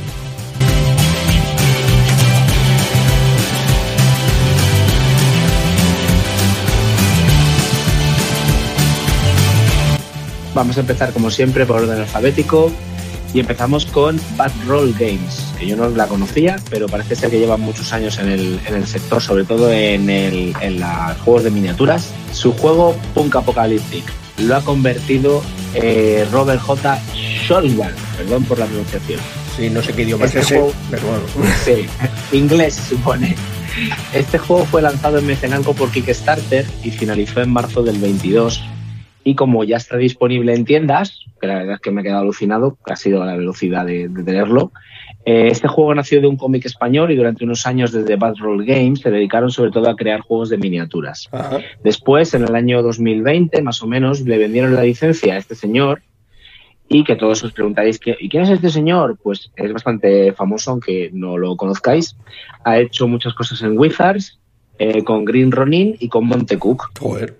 Y para deciros dos cosas importantes, pues es uno de los diseñadores de Canción de Hielo y Fuego, el juego de rol, y también es uno de los editores de la quinta de, de ID. No, no. O sea que este señor no es poca cosa. Pues Entonces, él ha creado el juego en inglés y ahora han vuelto a sacar ya su versión en castellano. Pues muy bien, oye. Ya tenemos todos un Punk Apocalyptic, que suena un poco Sí. pues a Apocalipsis con Punkis. Así Sí. con sus crestas. ¿De, qué va este juego? Pues es crisis global, megacorporaciones, los ricos siendo más ricos y los pobres más pobres. Y además acaban muriendo fuera de las megaciudades. Es decir, nada que no hayamos visto en multitud de series y películas, pero oye, el libro tiene buena pinta. Un poco parecido a Juez Dredd, Cyberpunk y cosas así, ¿no? Por lo que. Sí, en ese estilo. que- por lo que veo. Bueno, es Sí. un género que. Que, que tiene su nicho, ¿no? De hecho, por ejemplo, a uno de nuestros parroquianos, a Miguel, le encantan este, estos géneros. Y está Sí. bien. No sé, le echaré un vistazo. La verdad es que si podemos, pues eh, a a ver si podemos comentar alguna cosa más, porque no sé ni siquiera qué sistema tiene y demás. Bueno, si alguien quiere comentarlo en, en las redes y demás, pues eh, bienvenido sea. Pues nada, continuamos con The Bill, que este mes eh, sacan varias cositas. La guía regional de las tierras de Brie para el Aventuras en la Tierra Media, otro libro más de guía regional. También para Pathfinder están anunciando que ya está llegando, llegando el Dioses y Magia de los Presagios Perdidos. Muy interesante. Y luego dos aventuras más, como siempre. Ya dijeron que no iban a sacar megalibros tochos, pero que iban a seguir sacando cositas chiquititas. Entonces van a sacar la liberación del Locus 1, que es para Starfinder, Sí. para jugadores de cuarto nivel. Es ideal si ya has jugado el delite de los cacharreros, que acabas en más o menos el cuarto nivel. Vale, o sea que es un poco continuación, si quieres, ¿no? De, de esa aventura. Sí, un librito chiquitito de estos que valen unos 18, 19 euros para que puedas jugar otros cuatro niveles, tres niveles. Ya veo. que puedas subir. Y luego para Pathfinder, segunda, han sacado eh, problemas en Ontari, en Otari, perdón, que son, eh, si no recuerdo mal, tres aventuras que continúa a las aventuras de la caja de inicio. Sí. Ahora todo el mundo dirá, pero ¿cómo vas a sacar una continuación de la caja de inicio si no han sacado la caja de inicio? Bueno, ellos mismos en su Debir News, os recomiendo que lo veáis, han dicho que han tenido varios problemas con la caja, eh, pero bueno, que están ya a punto de sacarla. O sea que sí que va a salir también la caja de, de inicio de Pathfinder segunda Sí. edición. Sí, sí, no recuerdo que hayan dicho fecha, pero sí. Yo lo que espero es que saque la edición de bolsillo, que nos vendría estupendo. Sobre todo a Sergio, que tiene sin problemas. Sí, la verdad que sí, porque ya sabemos que la de Starfinder, la verdad es que nos ha dado mucha vida para poder tener una guía más chiquitita, más manejable, más barata y que nos hace el apaño para buscar eh, como referencia rápida. Sí. Bueno, y además creo que De Beer, eh, ya es a posteriori, ¿no? Pero eh, van a sacar, como el día 25 de este mes de junio fue el día del rol gratis, pues muchas editoriales sacaron cositas gratis y demás para tal. Y creo que De Beer y Paizo, pues en conjunción, pues también van a sacar algunas cosas, aunque eh, De Beer lo saca como una semana o dos después por licencias, ¿no? Con Python, no sé qué historias, de aventuras para Starfinder y, y Pathfinder, creo. Yo he mirado ya en su página web y ya estaba para sacar, para descargar. Ah, mira, Tienen dos aventuras, una para Starfinder y otra para Pathfinder, y hicieron un, un sorteo, pero ya están para descargar. Muy bien. Pues nada, pues eso por la parte de Devir, ¿no? Que bueno, que siguen ahí también con la segunda edición del, se- del Anillo Único y demás, pero bueno, ya cuando vaya acercándose También. ya hablaremos de, de ello. Sí, porque están haciendo las traducciones a, tanto al castellano como al catalán y dentro de poco también tendrían que haber sacado ya la caja de, de juego de cartas de Pathfinder, pero tuvieron un, un fallo con una baraja en sí y han tenido que rehacer varias cosas, pero en breve también va a llegar el, el juego de cartas de Pathfinder, que no sé si podremos conseguir uno y que juegue Alberto con nosotros. Tengo mis dudas, eh, tengo mis dudas. Sí, me parece que sí. Bueno, continuamos, dejamos a Debir y continuamos con Edge. Este mes Edge ha sacado varias cositas. Eh, ha sacado, bueno, va a sacar el Portales al Terror, que se supone que es en julio. Estamos también dando alguna novedad del verano, porque como siempre no sabemos si haremos podcast en verano o descansaremos. Pero bueno, vamos a hablar también de cositas que saldrán en los meses siguientes. El Portales al Terror se supone que sale en julio. Son tres aventuras cortas de una, de una hora de duración para séptima de la llamada. Muy bien, está bien. Para, oye, mira, tengo un rato, una horita, vamos a hacer una cosita rápida, pim pam, y oye, Está- Están a tope con, Tanto el- para- con la llama de Cazulo. sí, la verdad que sí. Eh, han sacado también el Zombicide Chronicles, el juego de rol que está basado en el, en el juego de tablero, que ya es muy famoso el Zombicide, este. Y, por supuesto, el más, lo más llamativo es, que eso ahí te gustará a ti darle más bombo, El Mind Night. que ha sacado el Miners. Por fin, juego de rol. Bueno, es la ambientación para la quinta edición de, de Dungeons and Dragons, ¿no? Para las reglas de la quinta edición de Dungeons and Dragons. Que, que bueno, pues que actualiza esta ambientación que tanto tanta fama tiene, ¿no? De ser muy popular entre los gentíos. Aunque, bueno, como a veces hablo con, con Miguel, no fue, al menos en España, demasiado exitoso. Aunque yo pienso que, bueno, eh, cuando salió ya estaba la tercera edición un poco quizá en capa caída, ¿no? Entonces no, no, no, no terminó de despegar aquí en España al menos. Luego sí que Luego sí que en Estados Unidos sí que tuvo bastantes suplementos y demás. Pero bueno, incluso... Claro, sí- sí, sí, es- eso te iba a preguntar, si tiene, si la fama es merecida. Hombre, tú ya has jugado y sabes que tiene algo de fama, ¿no? Porque eh, plantea, yo siempre lo digo así, plantea como un Señor de los Anillos en el que Sauron ha ganado. De hecho, hasta los nombres y demás recuerdan mucho a, a la obra de Tolkien.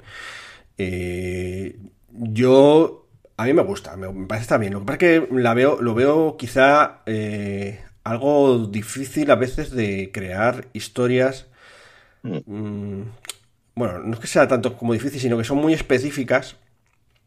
Y entonces, pues, puede que en ciertos grupos, como le gusta decir a nuestro parroquiano Miguel también, no, no encajan del todo, ¿no?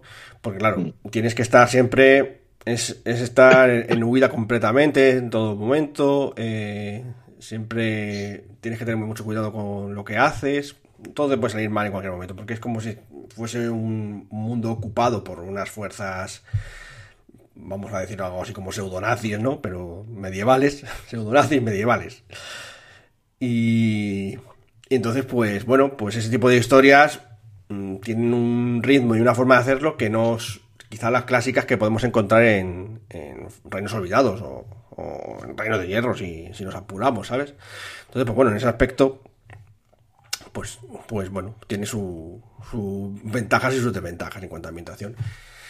Y bueno, pues está muy bien, está todo muy, mm, como diría, eh, las reglas las han dejado en esta edición todo de lado de la quinta edición y, la ambi- y se han centrado mucho en la ambientación. O sea que tienes ambientación y enemigos para rato.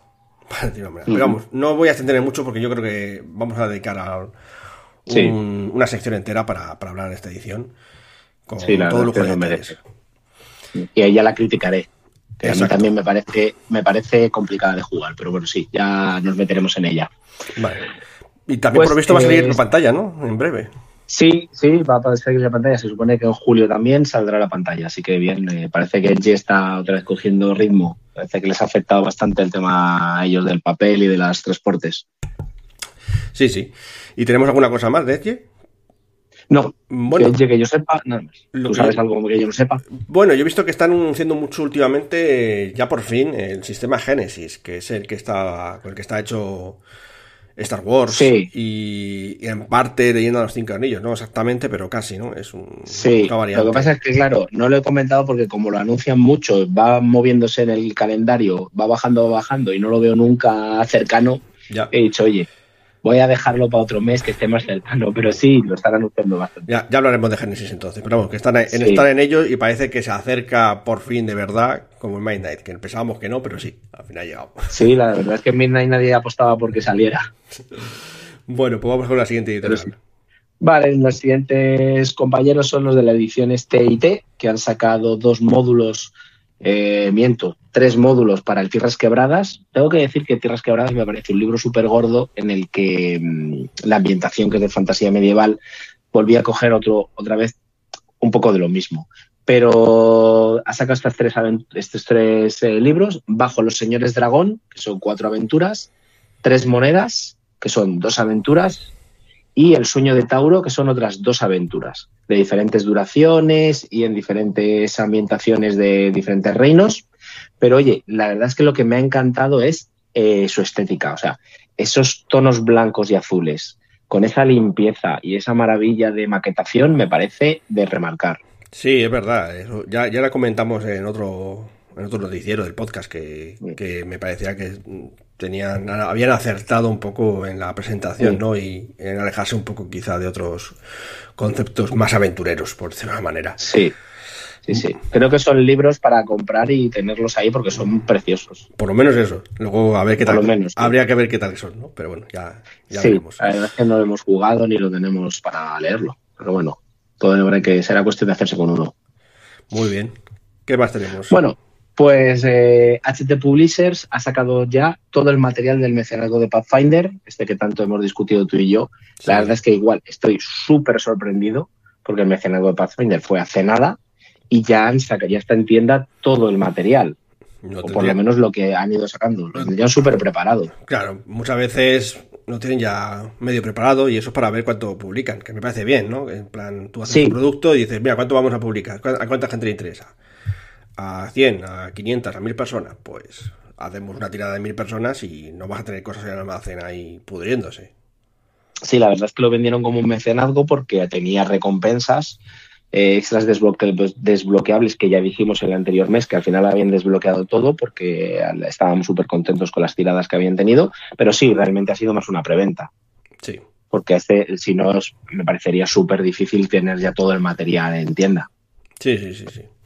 Bueno, pues ahí, oye, ahí ya lo tenemos todos. Lo de Pathfinder, si lo queréis en Savage World, que es otro sistema, ¿no? En lugar del de Pathfinder propio, pues mm, para gustos colores. Así que ya lo tenéis también. Eso es. Luego seguimos con No Solo Roll, que igual este mes también saca un montón de cosas y anuncia un montón de cosas. Tenemos eh, la Arena y Polvo, la guía de Arrakis, Sí. un suplemento para Dune, que contiene una presentación general del planeta Arrakis, eh, análisis de los Fremen y cómo hacer PJs Fremen. Todos los secretos de la especie, cómo se recolecta, cómo se almacena y dos guías de las ciudades más importantes. Y lo mejor, reglas para cabalgar gusanos gigantes. Esto yo sé que la gente lo necesita. Eh, Hombre, es que, que es importante cabalgar un gusano gigante. Es lo más importante, de hecho. Eso es. Ya que te haces un Fremen, tiene que estar la dote, cabalgar gusanos. Está, está a tope, ¿eh? Con, este, con el Dune este. Está, está bien, Sí. está bien. Sí, sí, parece que ha ido muy bien y van a ir sacando guías, yo creo, porque tiene toda la pinta de que van a ir haciendo esto. Pero bueno, oye, esperemos que haya más vida aparte de Arrakis, que por favor se extiendan un poquito y, y lucen todo el mundo que hay en Dune. Estaría bien, bien, bien, la verdad. Porque es verdad que es mucho más grande que, que Arrakis, el universo que tiene. Pero es verdad que Arrakis es el centro, ¿no? Realmente. Sí. Entonces, pues bueno, es también normal que se centren un poco ahí. Bueno, ¿qué más tenemos de nuestro rol? Luego han anunciado también el Imago Europa Volumen 2, Ujú. que es el, eh, la guía de, de Aquelarre para los reinos escandinavos, el Sacro Imperio Romano Germánico y los países italianos. Una vez que parece ser que ya los de Aquelarre han, han pasado los Pirineos, están desatados y están recorriéndose toda Europa. Así que yo creo que sacarán probablemente volumen 3 eh, de, este, de este juego. También han anunciado el Mecatron. Mecatron. como, como lo quieran pronunciar. Sí, es la expansión para Mutant Zero Year que introduce en el mundo apocalíptico pues a los robots. Los robots. Ya tenemos un montón de bichos, de mutantes, pues ahora robots también. Dice que no falta de nada. Robots, mutantes, no bichos, mm, Sí, la gigantes. el- mm, El Mutant Year Zero tiene de todo. Bueno, también han anunciado en No Solo Roll Changeling, la guía del jugador. Ah, mira. Y Yo estas, yo estas cosas a mí siempre me sorprenden, que esto siga sacando cosas del mundo de tinieblas, pero bueno, oye, ahí cada uno. No sé por qué te sorprende tanto. El mundo de Tinieblas siempre ha tenido su público fiel. Sí, sí, sí, sí, sí. Yo pensaba que estaban más muertos que otra cosa, pero no, oye. Que no, que son como vampiros. Ya, ya, la verdad es que me sorprende. Y han anunciado, eh, mira, sacan muchas cosas para quinta edición, que yo nunca lo comento porque me parecen así y tal, pero este me ha hecho gracia. El Trampas Traicioneras. Ujú. que Son 250 trampas prefabricadas de diferentes niveles y letalidad para quinta edición. Pues, eso que no caiga en manos de Claudia, porque no la lía para. Ya. Yo creo que me voy a hacer con una copia y la rularé entre los masters Sí, sí, sí. sí. Pues, para oye, putearnos entre nosotros. hablando de muertos y de mundo tinieblas, eh, me ha llegado ya que están a punto de, de enviar los Gorais, ¿eh? De, de- del olvido de, de la última edición, realmente. Yo, yo el Raif, como son fantasmas, hasta que no lo vea no me lo creo. Pues mira, sí, la verdad es que le tengo ciertas ganas, ¿no? Porque es verdad que no jugamos casi nada en su momento, pero me parece que está, está chulo también y eh, queda mejor. O sea, me gusta más el concepto de muerto ese que quizá tanto el vampiro que, que demuestran en la máscara y tal. Pero bueno, para gustos colores, ¿eh? que, que cada uno se quede con lo que le guste. Pues nada, Sí. pues de hecho a ver si sacan más cosas de, de Mundo de Tinieblas, por ejemplo, más cosas para Mago y para Hombre Lobo, ya que estamos.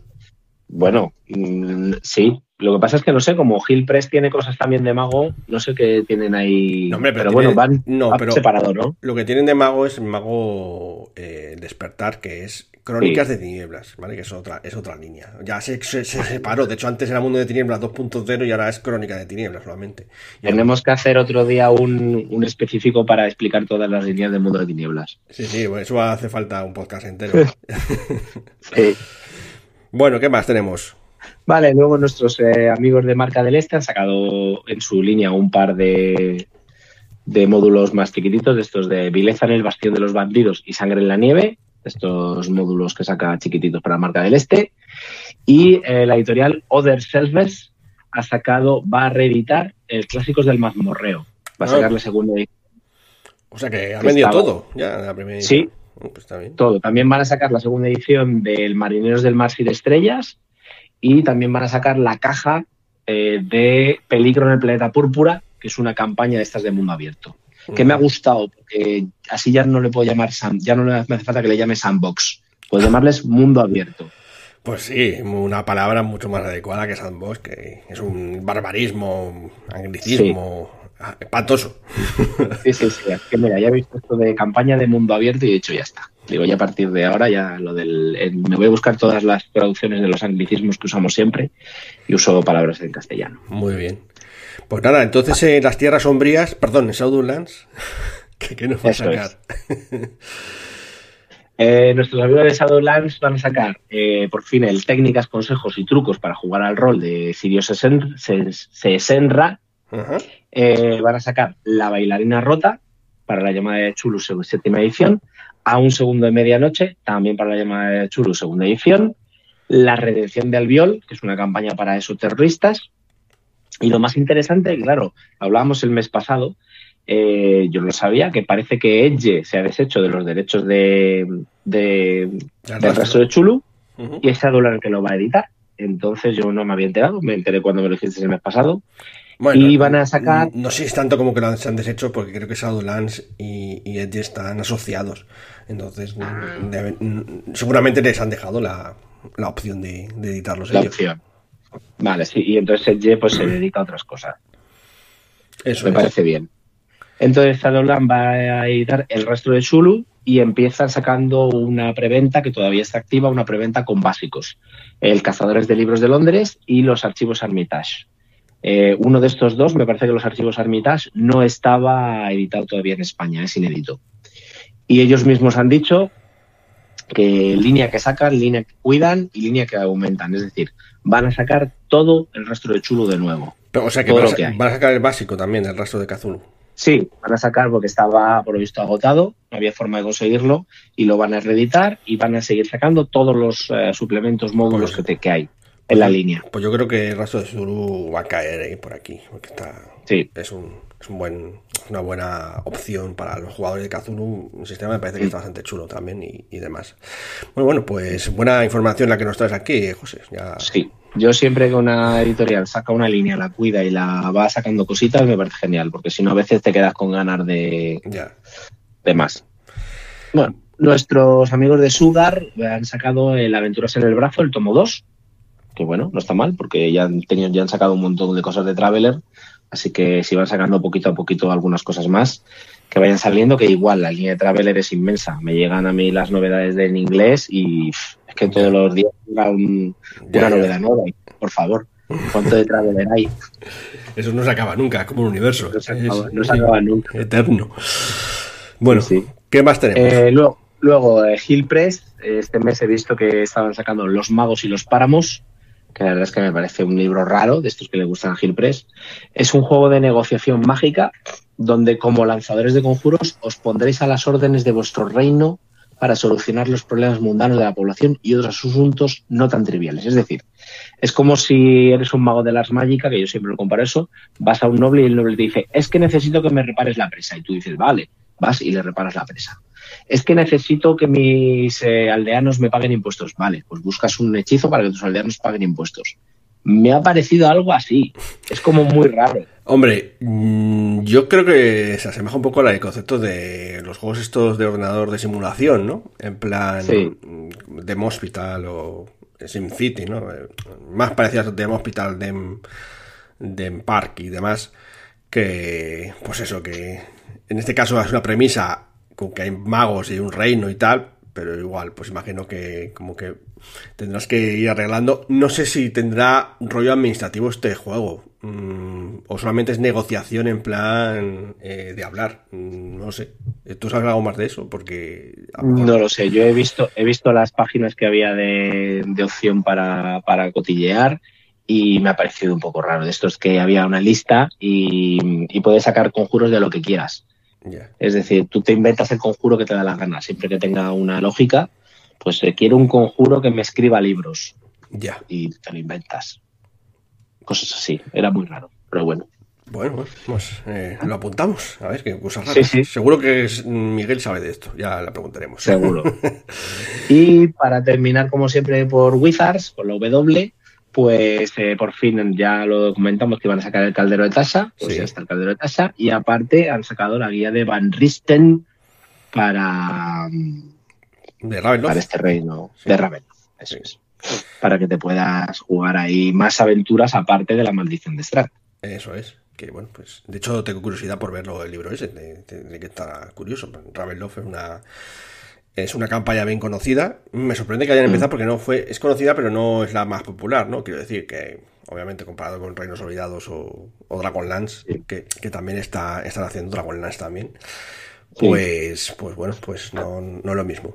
Y el caldero de tasa, pues este mes, de hecho, Alberto nos ha traído información fresquita sobre los cambios que ha habido en las clases. Que si habéis ido directamente a las noticias, volvéis atrás y os escucháis esa sección con, con esto, ¿vale?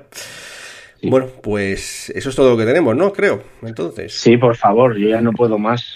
Yo de verdad, el próximo, el próximo mes que los editoriales descansen. ya veremos. A lo mejor descansa en agosto, pero en julio seguro Ya. que alguna cosita más cae también. Bueno, alguna, de, Seguro, bueno, alguna de estas cosas a lo mejor salen en julio, las que hemos hablado. Así que bueno, ya, Sí. ya veremos. Bueno, pues muchas gracias, José, por toda esta mm, plétora de novedades que nos traes y que nos alimenta y nos, y nos da un juego durante este verano que se anticipa calor- caluroso. Así que nada, pues yo por mí nada más y por tu parte. Nada más, solo pedirte que me subas el sueldo porque si no, no puedo comprar todo lo que hay. Te lo voy a multiplicar por 10. ¿Qué te parece? Vale, perfecto. Así que nada, pues el próximo mes estará mucho más contento con su sueldo multiplicado por 10. Así que nada, nos vemos. Hasta luego. Adiós.